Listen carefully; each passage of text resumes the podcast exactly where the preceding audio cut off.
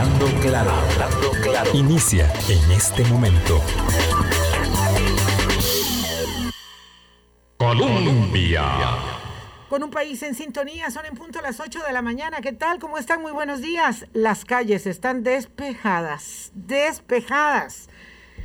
Bueno, aquí hablo de San José, capital y eh, alrededores, que no es que no es mucho porque somos una capital pequeña. No sé cómo será lo demás, pero lo cierto es que habida cuenta de la advertencia de movilización, paralización, cierre, etcétera, de autobuseros y taxistas, la calle quedó como autopista las calles quedaron como autopistas porque la gente no se quiere arriesgar, supongo yo, a salir. Eh, noticias tendrá evidentemente toda la cobertura para que ustedes se mantenga informado respecto de cierres. Además, ahí está nuestro queridísimo amigo Juan Manuel Campos de Ruta Alterna metiéndonos el hombro también. Así que ya ustedes podrán tener aquí en la 987 un pulso mm, de por dónde de por dónde se va a mm, ralentizar la circulación. Por ahora lo que sentimos es que hay mucha gente que decidió mejor no salir, quedarse teletrabajando o haciendo eh, otras tareas también desde, desde casa. Hoy vamos a conversar de la encuesta más reciente del Centro de Investigación y Estudios Políticos de la Universidad de Costa Rica, que eh, se dio eh, a conocer esta medianoche, está en caliente. Tengo que confesar que yo he leído solo por encima los pase por debajo, pase que está en su casa, don Álvaro Murillo, ya todo el mundo, nadie se enteró que llegó tarde hoy, qué color vio, qué mal, qué bullying, qué bullying que le estoy haciendo. Dejémoslo respirar. Vamos a conversar con el politólogo Jesús Guzmán del Centro de Investigación y Estudios Políticos de la Universidad de Costa Rica mm, respecto de este asunto eh, de, de la salida ya del tema electoral con mucha fuerza. No es que esta sea la encuesta uh, de salida. No, no, hay muchas encuestas precedentes que van conformando, digamos, una lectura, un panorama, un termómetro de cómo la gente observa eh, eh, la, ciudad, la ciudadanía, la opinión política, observa eh, la opinión pública, perdón, observa la situación política y de eso vamos a conversar esta mañana. Mañana jueves conversamos con el señor Rodrigo Chávez, nos han confirmado la entrevista para las 8 de la mañana. Esto se lo digo hoy a las 8 y 3 minutos de la mañana, miércoles, que tenemos esta entrevista confirmada con don Rodrigo para mañana y evidentemente es uno de los temas de la semana. El otro, en política, eh, eh, pues la nominación, la confirmación de de don Wilmer Ramos, don Álvaro, ya respiró. Ya, ya, hemos respirado. ¿Cómo estás? buenos días. Eh, bien, todo bien, gracias. Nada más necesito hacerle una corrección. El paso en las calles está usualmente está libre, excepto por... Excepto por donde viene Álvaro Murillo. Por inmediaciones de la rotonda de la bandera, por los trabajos que están haciendo ah, ahí en circunvalación.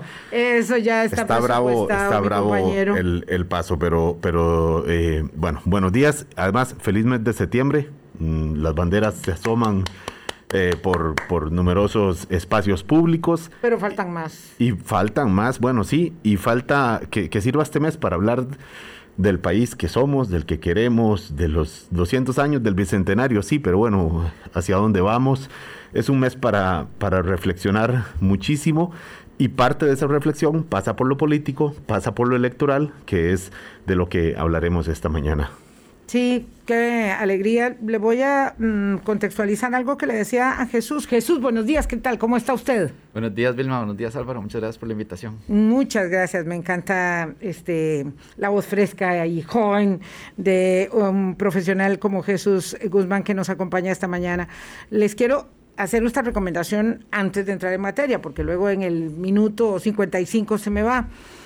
Eh, vayan al Magali y vean números esta película eh, que está escrita desde la cárcel. En realidad era una obra de teatro inicialmente y se convirtió en, en, película. Este, no, no les voy a decir nada más. Es una película adecuada para la reflexión del bicentenario, para la reflexión de la democracia, de la potencia en derechos humanos que somos nosotros. Es una película a tono para este momento. Incluso es una película que nos sirve para eh, digamos, entender un poco esta circunstancia que ayer decía Carlos Francisco Echeverría, un poco folclórica de la cantidad de, partidos y divisas, cosa que vamos a hablar con Jesús. Eh, también, la verdad, después de oír a eh, nuestro colega Carlos Fernando Chamorro ayer en el Cineforo posterior a la película Números, eh, tengo este profundo dolor a flor de piel de saber que, que allá no hay ni pocas ni muchas candidaturas reales que ya están echados los números, ¿verdad? Y que ya se sabe quién va a ganar.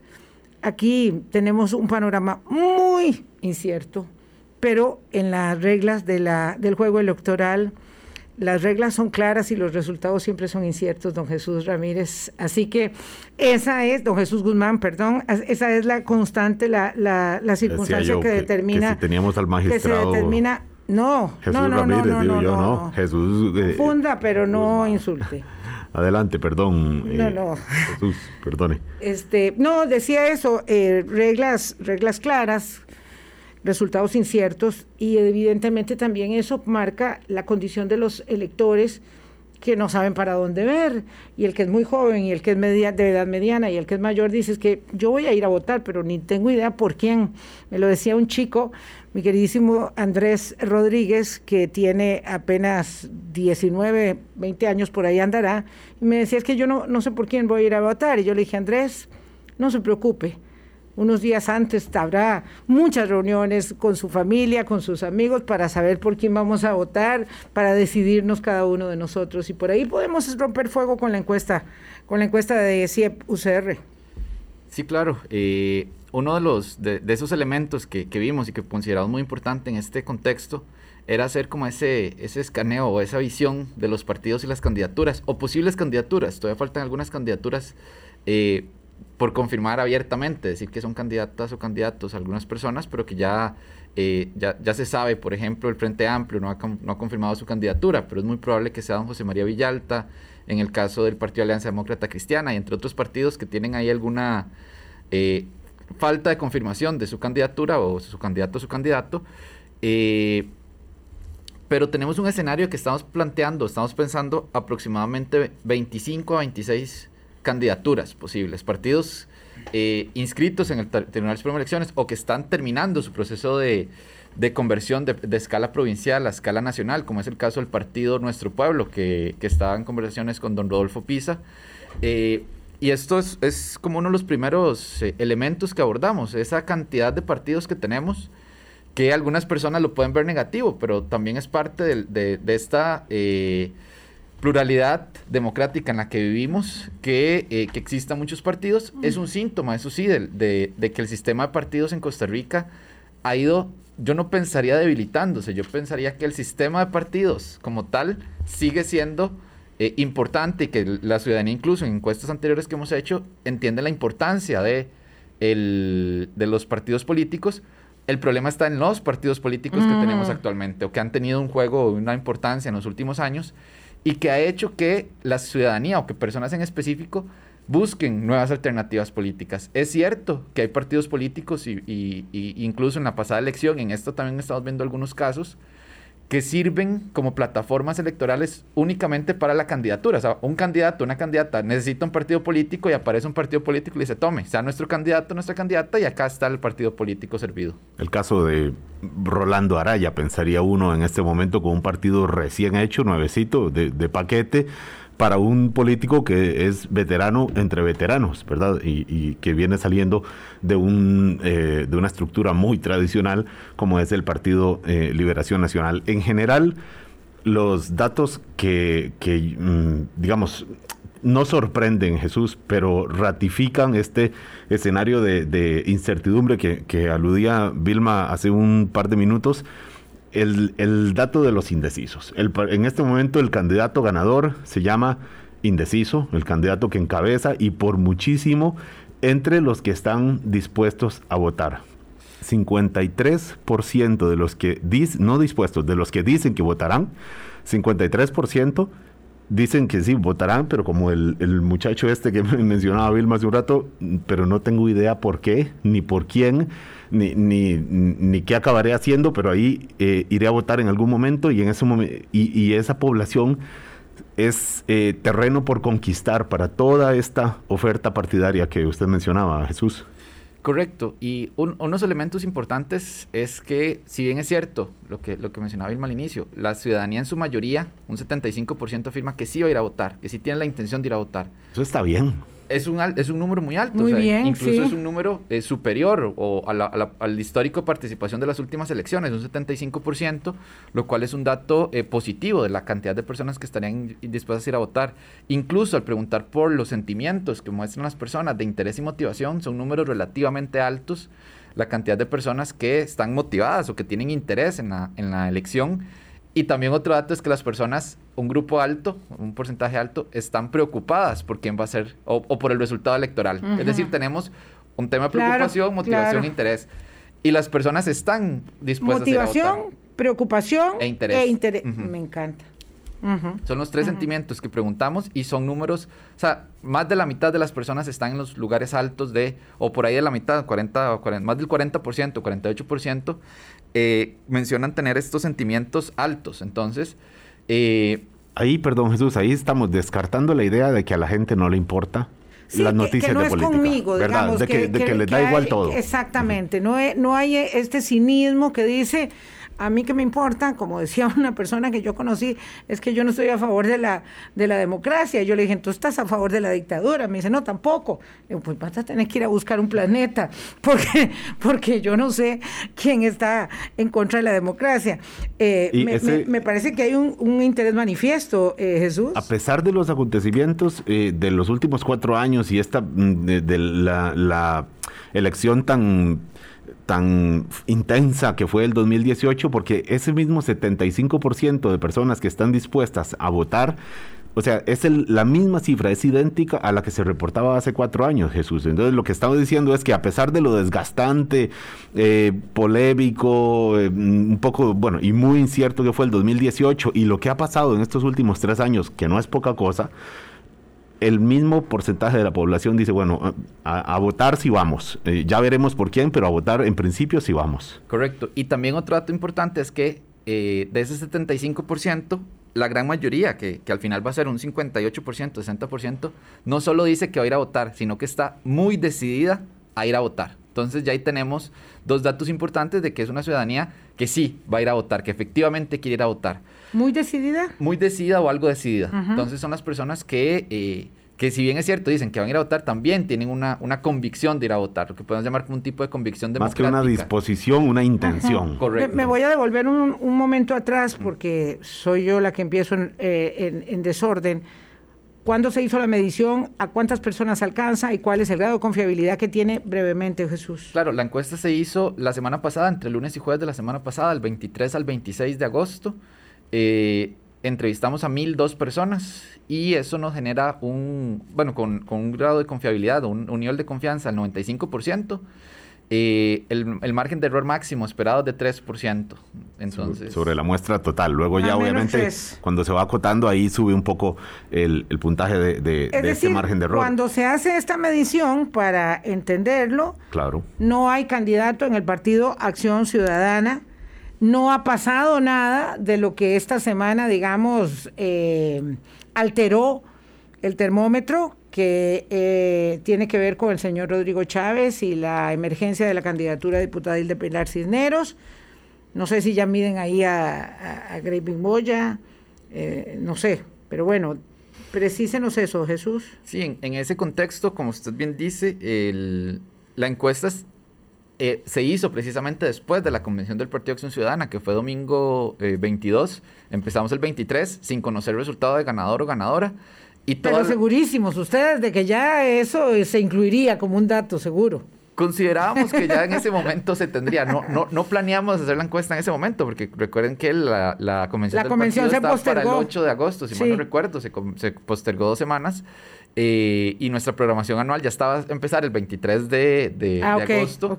Pero eh, asumíamos que cuando iniciáramos ya iba a estar la candidatura confirmada, o por lo menos que va a haber una, un panorama un poco más eh, certero sobre esa candidatura. Entonces, por eso las personas que, que, vean o lean nuestro, nuestro, nuestro informe, que lean la noticia del Seminario de Universidad, van a ver que lo que dice es eh, candidatura PAC. Ahí en todos los momentos no podíamos preguntar por una de las dos candidaturas en específico. nominado candidato en ese momento. Y aún así, es curioso porque aún así en las menciones, eh, Vilma, me llamaba la atención cuando me explicaban el informe ellos, cuando se les pedía mencionar candidatos, ellos decían, bueno, eh, José María Figueres, que es el que más mencionan, eh, Saborío, que menciona en segundo lugar, y le dicen, bueno, y, el candidato del PAC, eh, bueno, ¿cuál? el que sea. El que, sea, sea Wilmer Ramos, que ahora ya sabemos que es él, o Carolina Hidalgo, que quedó en, segundo lugar, pero la gente lo mencionaba sin nombre, como decir, bueno, ahí está, ahí va el del PAC, o sea, ya, ya hay una, una, una silla para ese candidato independientemente de quién sea. Claro, y, ese detalle, o sea, incluso las personas que mencionaban específicamente a Wilmer Ramos o a Carolina Hidalgo, si fue un, porcentaje ínfimo de la, de, la, de la, persona, la mayoría sí nos dijeron, y la candidatura al PAC. Entonces eso era algo, es algo interesante, ¿verdad? Que ya se sabía que igual ese fue un tema que estuvo en la agenda mediática de la semana cuando estuvimos haciendo encuesta. Entonces probablemente la ciudadanía tenía algo fresco ese, ese recuerdo de que se está eligiendo el candidato o la candidata del PAC. No existe todavía, pero se está eligiendo en ese momento. Y ciertamente en esos días también eh, la noticia que hemos eh, conocido de la, no sé, el fichaje, decirlo así, de la periodista Pilar Cisneros en el partido, cuyo candidato presidencial es Rodrigo Chávez, y luego el cuestionamiento por hostigamiento sexual que ya conocimos, que manejó perdón, que, que, que, llevó eh, el, el ahora exministro de Hacienda cuando era funcionario en el Banco Mundial, todo esto, uno dice, bueno, Vilma, yo también me preguntaba, bueno, ¿esto cómo alterará la encuesta? La verdad es que probablemente la altere muy poco, porque cuando se menciona intención de voto por Rodrigo Chávez, habla la encuesta de un 2%, que es menos del margen de error. Entonces, bueno, seguro que afectará, seguro que ahora estará más presente en los medios, pero digamos, la foto uno eh, mm, está, está, digamos, se modifica poco porque es un nombre de muchísimos que están en la, en la competencia. ¿Es así, Jesús? Correcto, sí. El, eh, si ya vemos el, tema, eh, ya, entrando a, las candidaturas como tal, dejando ese, ese 53% de personas indecisas, que es el número que hay que convencer de cuáles esas personas que van a ir a votar, pero no saben por quién ir a votar ahorita, mayor que el que reportamos hace cuatro años y el que reportamos hace ocho años comparando con el del año, eh, la, elección pasada, creo que a estas alturas teníamos un 9, 10 puntos porcentuales menos de lo que hay ahorita, más o menos. Y ahora es el doble de lo que había en 2013. Entonces sí tenemos eh, una indecisión mucho más grande en este. O sea, el proceso va a ser muy importante. Eh, pero como decía doña Vilma, probablemente se decida la mayor cantidad de estas personas hacia final de la elección. O sea, pensaríamos que las últimas semanas de enero es cuando este grupo va a empezar a decidirse de forma más más, más convencida por lo menos. Ahorita tal vez estemos en un momento de mucha volatilidad de aquí a enero, eh, donde las personas se van de una a otra candidatura, pero de momento lo que tenemos en este arranque o en este, ya donde tenemos el panorama político un poco más claro, es que, por ejemplo, el, el candidato de Liberación Nacional, don José María Figueres, es quien encabeza eh, la intención de voto muy atrás, o sea, porque está apenas en un 17%, cuando hace, por ejemplo, haciendo la comparación, hace cuatro años, don Antonio Álvarez de Santi tenía un 25%, es decir, empieza todavía más atrás el candidato de Liberación Nacional. Ya luego viene doña Linet Saborío de la Unidad Social Cristiana con un 6%, la candidatura al PAC y don Fabrizio Alvarado empatados con un 4%, y ya luego todas las demás candidaturas que podemos mencionar a don José María Villalta, don Rodrigo Chávez, don Rolando Araya, y el resto de personas que han propuesto su nombre aparece dentro de ese margen de error del 3%, un poco más del 3%. ¿Por qué eh, ustedes eh, leen en, la encuesta que la competencia electoral se ha municipalizado? Ok, eso, eso es algo interesante y es, eh, viéndolo en retrospectiva, cuando uno ve el proceso, los procesos municipales, el, proceso municipal en Costa Rica fue el primero que rompió con el bipartidismo. Empezamos a ver en los procesos municipales donde surgen partidos cantonales fuertes, donde ya empiezan a aparecer otros, otros partidos que le hacen competencia a la Unidad Social Cristiana o al Partido de Liberación Nacional. Entonces, la primera ruptura importante del sistema de partidos del bipartidismo se da a nivel local y ya luego sube a nivel nacional. Entonces, vemos eso. Y también hemos visto en los procesos electorales municipales, principal, por, lo menos de los últimos 10 años, eh, donde lo que hay es una competencia eh, electoral o, una oferta electoral, mejor dicho, muy alta, de muchos partidos políticos, muchas candidaturas para la alcaldía. Y ahora ese, ese, ese, ese elemento que estábamos viendo en los, en los procesos municipales se traslada al, al, escenario nacional. Mm. Donde ahora lo que tenemos es mucha competencia a partidos políticos, incluso en, en, procesos electorales locales se da mucho el caso, por ejemplo, si ustedes lo han visto, eh, que el alcalde que está actualmente o la alcaldesa que está actualmente no tiene cabida en su partido, va y busca otro partido político. o alguien, claro, o alguien pierde y van cambiando de partido político. Es lo que estamos viendo ahorita en la elección nacional, donde hay personas que no han logrado encontrar partido político o en su partido político, como bien lo mencionaba Álvaro, don Rolando, que pierde en la convención y se va y busca otro partido político que le da la oportunidad que no tuvo en su partido, como está pasando o como ha pasado muchas veces en las elecciones municipales. Permítame, don Jesús, vamos a hacer una pausa, son las 8.21. Regresamos, última encuesta del Centro de Investigación y Estudios Políticos de la Universidad de Costa Rica en caliente. Colombia. Con un país en sintonía, Jesús Guzmán, investigador, politólogo del Centro de Investigación y Estudios Políticos de la Universidad de Costa Rica, hablando del estudio de opinión que eh, se hace público en este momento en donde hay muchas noticias en desarrollo todavía. Se ha configurado de buena manera el, el o de, manera mm, avanzada el, terreno electoral, pero faltan eh, muchos elementos todavía.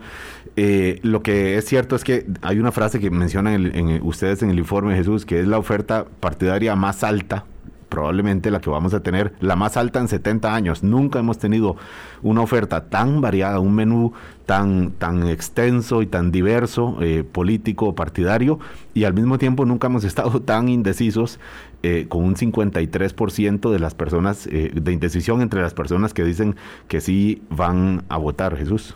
Sí, en este, en este momento tenemos esos dos o tres eh, elementos importantes. El primero, eh, que ya lo venimos reportando y que no es, no es, noticia nueva, la baja simpatía partidaria, es decir, las bases partidarias están completamente eh, diluidas.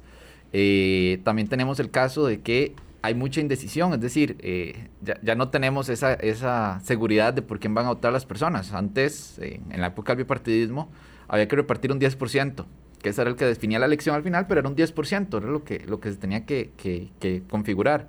Ahora estamos hablando de que hay que configurar un 53% de la población que no, que no, que no tiene una candidatura. Asumiendo que quienes dicen que van a votar o por José María Figueres o por Linet Saburio van a mantener este apoyo porque también hay un asunto de volatilidad, según lo que ustedes habían visto ya en los, en los eh, métodos de, panel del, estudiados hace cuatro años, ¿verdad? Correcto, y eso, eso es un efecto que ya está, que ya podríamos decir que es una característica también de, de la democracia costarricense, esa volatilidad, que ya no somos eh, ya no somos una ciudadanía apegada estrictamente a partidos políticos, sino que incluso podemos cambiar de un mes a otro, de una medición a otra, o de un evento a otro. Puede ser que en este momento lo que haya pasado, lo que está pasando durante esta semana, ya haya hecho que este panorama que mostramos la semana pasada haya cambiado en algo, se haya reestructurado en algo. Eh, la medición también es muy volátil, por lo tanto, eh, a mí me interesa devolverme un poco sobre este tema de la municipalización. Eso ha dinamizado la elección eh, en, los cantones para eh, la, integración de los gobiernos locales. Em, y en este caso pareciera que se reproduce directo de, alcaldías y municipalidades, de gobiernos locales a la elección nacional, porque también hace que muchas personas encuentren en esa la única vía para el acceso a la Asamblea Legislativa. Eh, es decir, nosotros no tenemos un patrón de acceso eh, de partidos políticos eh, fuertes que, que, vayan a buscar diputaciones. Entonces, las nominaciones buscan en muchos casos visibilizar en la escena de un eventual debate o de muchos eventuales debates con, no sé, múltiples candidaturas, porque es muy difícil hacer debates, no sé cómo van a ser los que hacen debates con esta cantidad de gente. Eh, pero es para visibilizarse con la idea de ser eh, mm, diputado nada más. Claro, muchas veces estos partidos políticos, dos vías. Uno, buscan eh, obtener diputaciones. hay personas que incluso tienen la doble postulación, que en este, un conteo preliminar, sin tener las confirmaciones de todas las candidaturas que, buscarían una silla en, en Cuesta Moras, estaríamos hablando de 10 candidaturas que están buscando la, la, doble postulación, es decir, ser, ser candidatura, candidato, candidata a la presidencia de la República y encabezar normalmente San José, que es la provincia donde se tiene más probabilidad de resultar electo como diputado o diputada, porque es la que tiene eh, más cantidad de personas. Fabricio Alvarado, Rolando, Araya, eh, probablemente Sergio Mena. Correcto. Eh, probablemente eh, sí, eh, la tienen complicado los electores cuando nosotros que deberíamos sabernos de memoria los, los candidatos. Bueno, porque no estamos viendo la lista de los partidos, no la tenemos a mano. Eliezer Eliezer Feinsack, Feinsack, Está don Graving Moya, que ha hecho la doble postulación. eh, doña Natalia Díaz. eh, Natalia Díaz. eh, Acá se me, se me dan un par de nombres, pero eh, probablemente, sin, sin, sin que esté confirmado, pero John Vega por parte del Partido de los Trabajadores, que es otra de las opciones que hace cuatro años estuvo la doble postulación. Eh, o sea, tenemos una... una Pero que no tienen caudal electoral, es decir, es gente que no va a, a- a lograr un objetivo, que presumiblemente uno, ¿verdad? Eh, sabe que no va a lograr un objetivo, aunque lo intente muchas veces, y va a seguir ahí en la lista, porque el derecho existe, digamos, la, la, yo quiero lanzarme, ¿verdad? No, eso no va a suceder por dicha, y no es que me pasen las de, las de mi colega que dijo muchas veces no y luego dijo sí, ¿verdad? Pero digamos, si, si yo quiero ustedes quieren, no hay ningún problema, siempre que tengan nada más que un, una estructura, que le- un vehículo que les permita eso. Eh, también hay quienes señalan, y esto lo hablaremos en su momento con el tribunal, que ha, ha sido muy, muy laxo respecto de las posibilidades de la conformación de grupos políticos.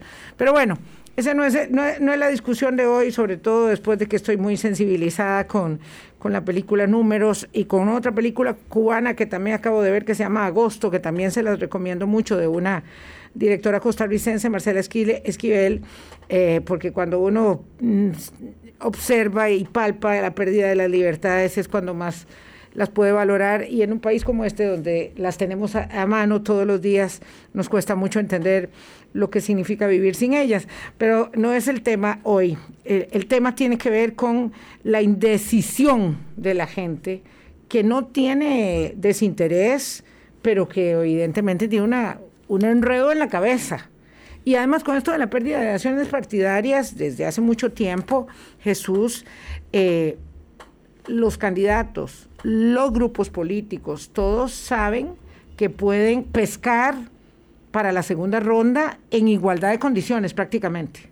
Sí, de hecho ese es el... Ahora, eh, ahora se tienen como esta idea de que la, la campaña electoral fuerte no va a empezar en octubre, que es cuando el Tribunal Supremo de Elecciones hace la convocatoria, es en enero, probablemente en diciembre empieza a calentar algo, en enero, ese último mes, y esa campaña, la primera parte de la campaña es para entrar a la segunda ronda. Ya na- yo no creo que ninguna candidatura esté vislumbrándose ganar en primera ronda, estaba pensando en ser la candidatura que entre a segunda ronda. Claro. Y antes se pensaba, incluso en, en- en- en muchos momentos se pensaba cuál va a ser la segunda, cuál va a ser la candidatura que entre a pelear esa segunda ronda contra el Partido de Liberación Nacional en, en estos últimos Antes, años. ahora ya no. Ahora ya ni siquiera se tiene por sentado una de las candidaturas que podría entrar a pelear esa segunda ronda. Entonces, eh, eso, esa- ese mes de enero va a ser buscar quién va a ser la segunda, quién va a ganar la segunda. O sea, José María Figueres con un 17% de intención, que es lo que marca esta encuesta, no tiene segura la segunda ronda.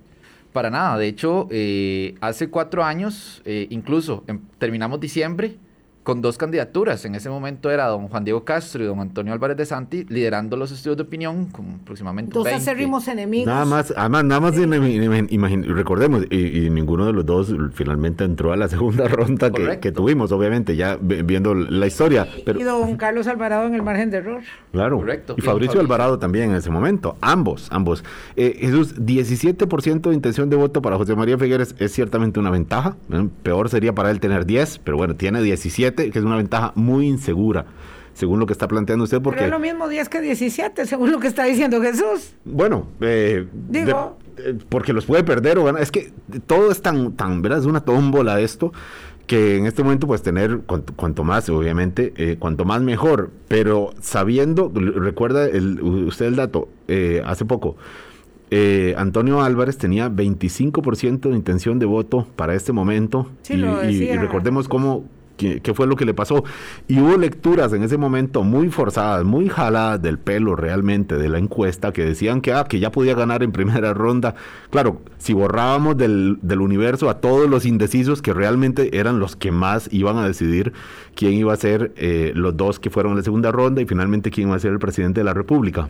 En este momento, ni siquiera borrando del universo haciendo el ejercicio eh, surrealista de borrar a todos los indecisos, a José María Figueres ni siquiera así le está dando para ganar en primera ronda, porque mm, viendo si fueran votos válidos no le da para superar este 40%. El trabajo que tiene es enorme, tanto como lo tienen los que aparecen ahora con dos puntos o con cinco incluso, ¿cierto, Jesús? Correcto, sí, el tema eh, eh, el tema de la encuesta puede ser una inyección de moral para los partidarios, para personas eh, de, de, don José María, doña Linet, que por lo menos aparecen ahí como, como separados del resto.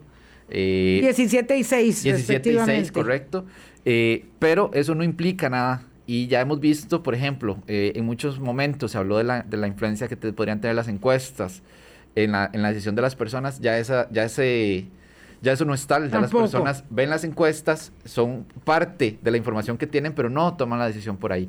Hay elementos de voto negativo, que eso quiere decir que yo voy a votar por la persona. Si, por ejemplo, si ustedes dos son los candidatos y a mí me cae mal Álvaro, no me gusta Álvaro, el voto negativo se lo voy a dar a Vilma para que no quede Álvaro.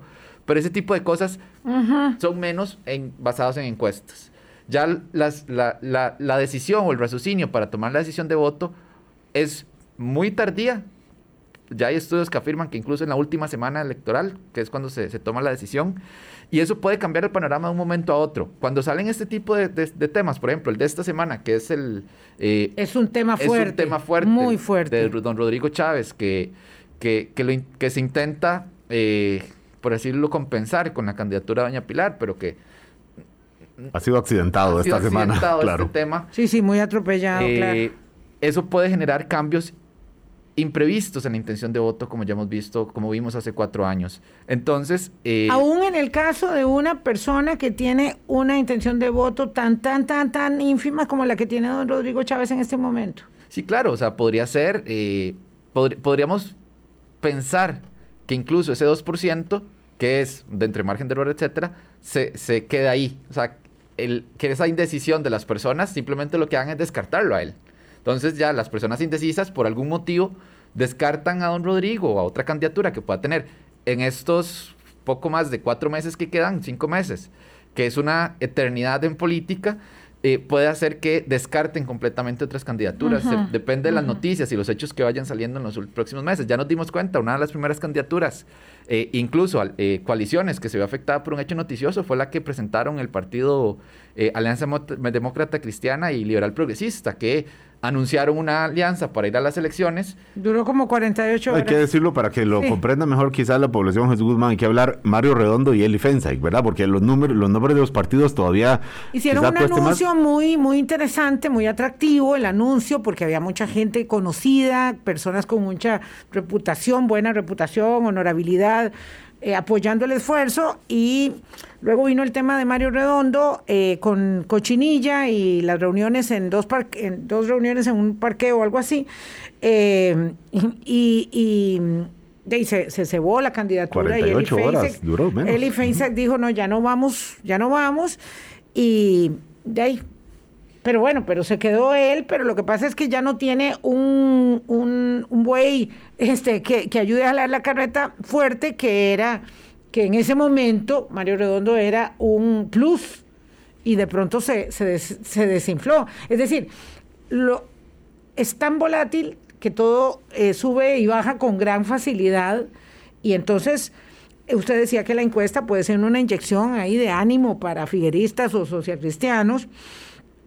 eh, o linetistas, ¿verdad? Digamos, eh, pero también es una, es una poderosa herramienta de elaboración de estrategia porque, como usted decía, hay que ir eh, a un proceso muy largo. Es decir, si yo me planteo, como los, usted lo decía bien Álvaro, como en las Olimpiadas, que yo necesito clasificar para la final, tengo que lograr un tiempo suficientemente bueno para clasificar, pero ese no es mi mayor desempeño, pero lo que sí me interesa es estar entre los finalistas que van a ir a la competencia final, a, donde ya va a estar, digamos, el reparto de las medallas.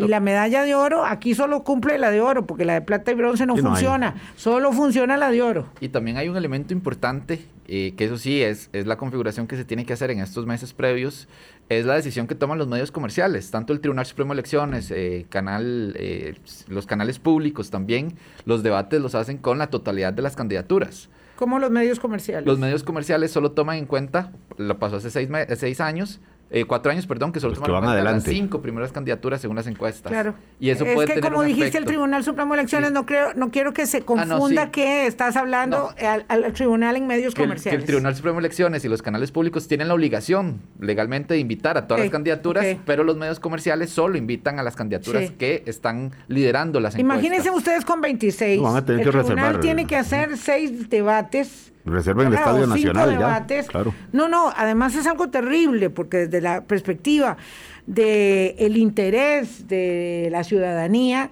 eh, yo lo he visto. O sea, es muy difícil que la gente se involucre eh, para seguir seis debates. Y no hay debate, y no hay debate, no, realmente. No, no, no, no hay debates. Uno, son unos conversatorios aburridísimos aburridísimo. Posición de ideas. Eh, bueno, y ahí no sé, excepto que, que la tómbola diga que en el mismo debate van a estar Figueres y Rolando Araya y ese nadie se lo quiera perder. Ese, ese día uno reserva con palomitas. ¿Verdad? Claro. Eh, porque, bueno, porque qué suerte, tocó el, eh, y uno sabe que habrá que habrá buen, buen pugilato en el, en el, cuadrilátero, pero hay un montón de peleas en las que uno dice, no, no, yo me espero a, la, a la, a la pelea de fondo. Vilma, ahora que menciona usted esto de José María Figueres, es curioso porque si uno proyecta este 17% de, de quienes lo apoyan a él y que obviamente que están decididos a ir a votar, en realidad es menos extrapolado sobre el padrón nacional en términos de cifra absoluta es menos que la gente que fue a votar a la convención última de esta de, junio. El total de la votación de junio es más que lo que en este momento, en cifras absolutas, recogería José María Figueres, que anda por los, digamos, extrapolado al padrón, anda por los 300 mil personas más o menos que en este momento dicen que lo apoyarían. Eh, la ¿Eso sirve eh, como una elaboración? Esto es, esto es por eso, es una proyección un poco a mano alzada, pero viéndolo sobre, digamos, poniendo, superponiendo la encuesta sobre el, padrón nacional. Jesús. Sí, eso es, eso es un, un Corríjame, politólogo, perdone. Es un procesamiento eh, estadístico válido, que es el de cuando tenemos una muestra aleatoria que es el caso que tenemos nosotros eh, desde el CIEP y nosotros desde el CIEP, eh, trabajamos con porcentajes, que es más fácil, pero también hay otro que es el de eh, decir cómo se comportaría la población. Entonces, nosotros y nosotros trabajamos solo con personas mayores de 18 años, teléfono celular, etcétera, es aproximadamente el 98% de la población. Entonces, pensaríamos que el padrón electoral tiene el mismo comportamiento que, la población, que, tiene, desde nuestra población de estudio. Entonces, viendo eso, se pueden hacer ese, esa extrapolación, decir, este 17%, eh, con, el intervalo de confianza, eh, de más o menos 3 puntos porcentuales, etcétera, eh, haciéndolo muy, muy, muy por encima, pensaríamos que en ese rango de lo que representa poblacionalmente 300 mil personas, más o menos, sería lo que representa el padrón electoral este 17%. Es, es un procesamiento válido de eh, extrapolar los datos. Sí, y lo, digo porque en este momento, de, nuevo, pensando en los estrategas de los distintos partidos de, y incluso de quien en este momento tiene esta ventaja tan insegura, eh, como es José María Figueres, podría decir, bueno, ¿y contra quién, a quién tenemos que dirigirle las baterías? ¿Quién es nuestro contendor? ¿A quién tenemos que atacar? ¿O todos van a atacar al PAC? que es el partido de gobierno, ¿verdad? Que es una estrategia que algunos politólogos han enseñado como, bueno, llamativa, pero no necesariamente eficaz. Eh, Jesús. Sí, el, tema de la estrategia que se tiene que, desarrollar en estos meses, como, como ya lo mencionamos, hay que, tiene que tener tres, tres, tres partes esa estrategia. La primera, ver cómo se van a conocer en estos meses, cómo se diferencian. Luego, tal vez ya sí entrar a la parte más ofensiva en enero para tratar de, capturar la mayor cantidad de votantes. Y ya luego, el, el tema de hacer las, las alianzas eh, para segunda ronda. Ya, ya está más que sabido que va a haber una segunda ronda. No podemos garantizarlo, pero es, es muy poco probable que no haya una segunda ronda con tantas candidaturas y con tan poco apoyo que tienen las candidaturas actualmente.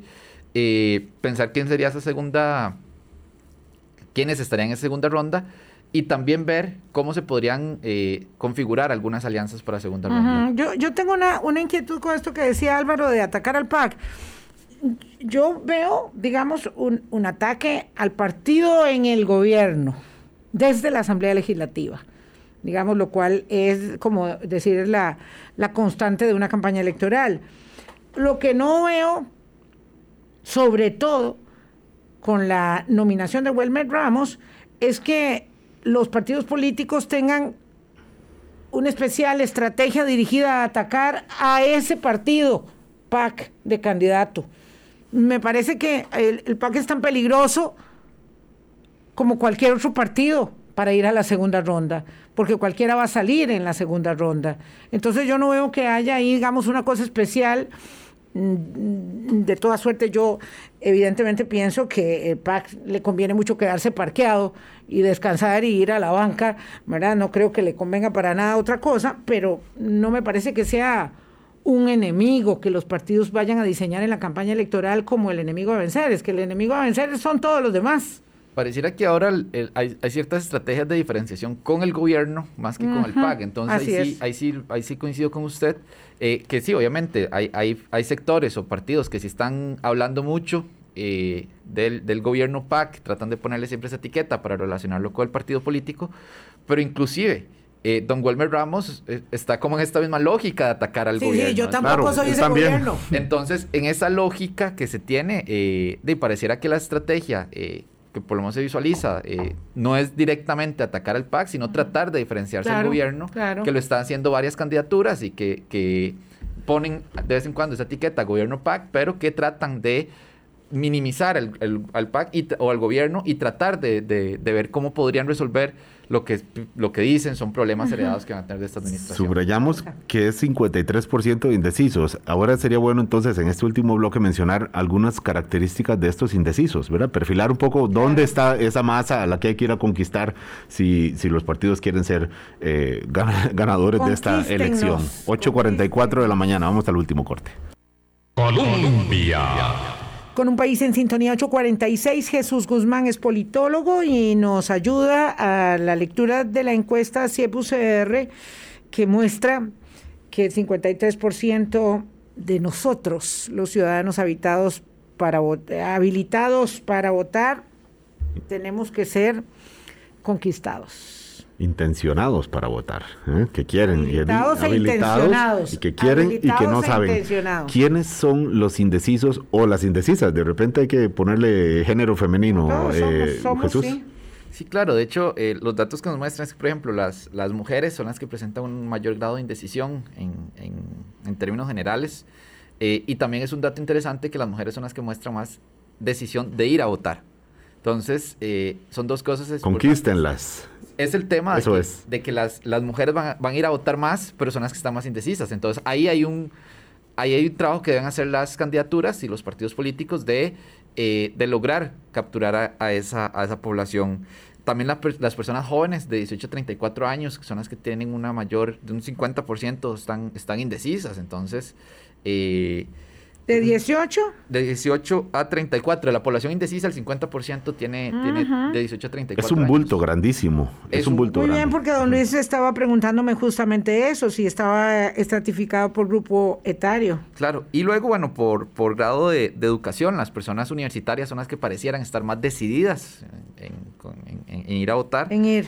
En ir a votar, sí. Y las personas de las provincias eh, eh, costeras o, principalmente Limón es donde hay mayor indecisión. Entonces, estamos viendo cómo se está configurando esto. Eh, y algo muy importante que hay que tener en cuenta es que muchas veces se piensa que estas poblaciones, sean las mujeres, sean las personas jóvenes, sean las personas eh, fuera del gran área metropolitana, votan en masa. Y eso no es cierto, no es que hay que ir a, hay que ir a hablarle a todas las personas de Limón, que hay que hablarle a todas las mujeres, hay que hablarle a todos los jóvenes, no. Hay que más bien ir pensando a, los personalizado. personalizado porque los jóvenes y las jóvenes son muy diversos. Ya hay, ya hay investigaciones que hablan sobre eso, de, de, su comportamiento político electoral. Las mujeres también, y también las personas de las provincias eh, costeras y, y, la, y, las fronterizas. No es cierto entonces pensar que eh, se puede hacer estrategias generales para conquistar el voto joven, o muchas veces que se habla de que el voto joven es el que va a definir esta elección o las elecciones no necesariamente porque eh, tienen características dentro del, del, gran grupo de personas jóvenes hay muchas características diferentes que pueden inclinar a una u otro grupo. Y cuidado con las etiquetas también, ¿verdad, Jesús? Porque una cosa es que sean mujeres eh, las más indecisas y otra es que sean feministas, ¿verdad? O que tengan convicciones o que no sean conservadoras. Y otras que sean jóvenes y pensar que todos son de mente abierta o progresistas, cuando realmente hay estudios que había hecho Ilka Treminio y tu colega Adrián Piñataro, que decían que buena parte del conservadurismo está ahí alojada en la población juvenil también, ¿verdad? Hay que ir un poquito más allá de la, de la, de la etiqueta. Claro, eso, eso es muy interesante, muy importante, eh, dar, dar ese, ese, ese, salto de no solo ver los grupos tan, tan homogéneos, o sea, nosotros en la encuesta para, para efectos prácticos eh, lo hacemos por grupo etario, por ejemplo, pero ya después a ese grupo etario, lo que trabajan Ilka y Adrián, por ejemplo, hay que irlo a ver con lupa, quiénes son más conservadores, quiénes son personas que tienen ideales progresistas, porque sí, muchas veces se piensa que eh, por ejemplo, las, las personas jóvenes son mucho más progresistas, que tienen ideas eh, nuevas, que quieren, por ejemplo, apertura o, de, o ampliación de derechos a poblaciones, y no necesariamente es cierto. Claro, es, es, es, es, es un trabajo enorme de, de, identificación de nichos que tienen los, los partidos políticos. Claro, esa, esa, es una tarea muy compleja, ¿verdad? Implica eh, llevar el ejercicio eh, del diseño, la estrategia y las tácticas de una campaña electoral a un nivel de precisión, ¿verdad? Porque estás jugando en un escenario tan volátil, con unas circunstancias, eh, ¿verdad? Eh, esto es como, como, como conducir la nave en un tiempo absolutamente turbulento, ¿verdad? Como atravesar en medio del huracán eh, y es muy, muy complicado para los partidos. además, tomando decisiones que nadie entiende, que son a veces muy erráticas, mm, ¿verdad? Por ejemplo, la conducción de la comunicación política que tiene que ser tan precisa, que tiene que ser certera, ahí no la están encontrando, no la están este, encontrando porque no se le ha dado el nivel y la importancia que ello requiere, que ello, que ello implica.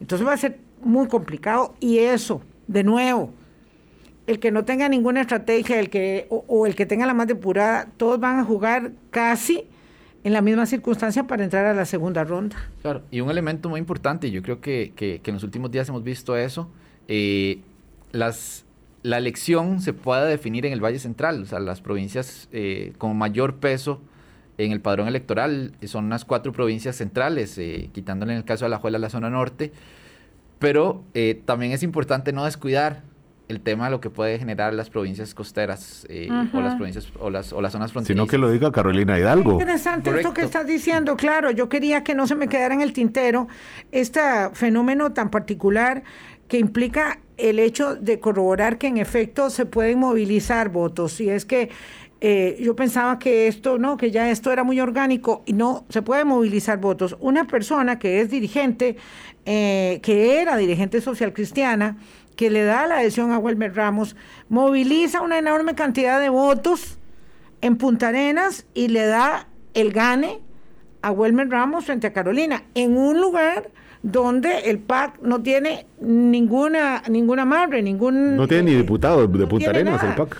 Entonces logra ahí eh, hacerse con la elección con una ex dirigente de viejo cuño del Partido Unidad Social Cristiana que le da la adhesión a Wilmer Ramos, según entiendo yo, y genera todas estas inquietudes, dudas que hubo, ¿verdad? Elucubraciones sobre por qué en Punta Arenas y cómo se han movido los votos.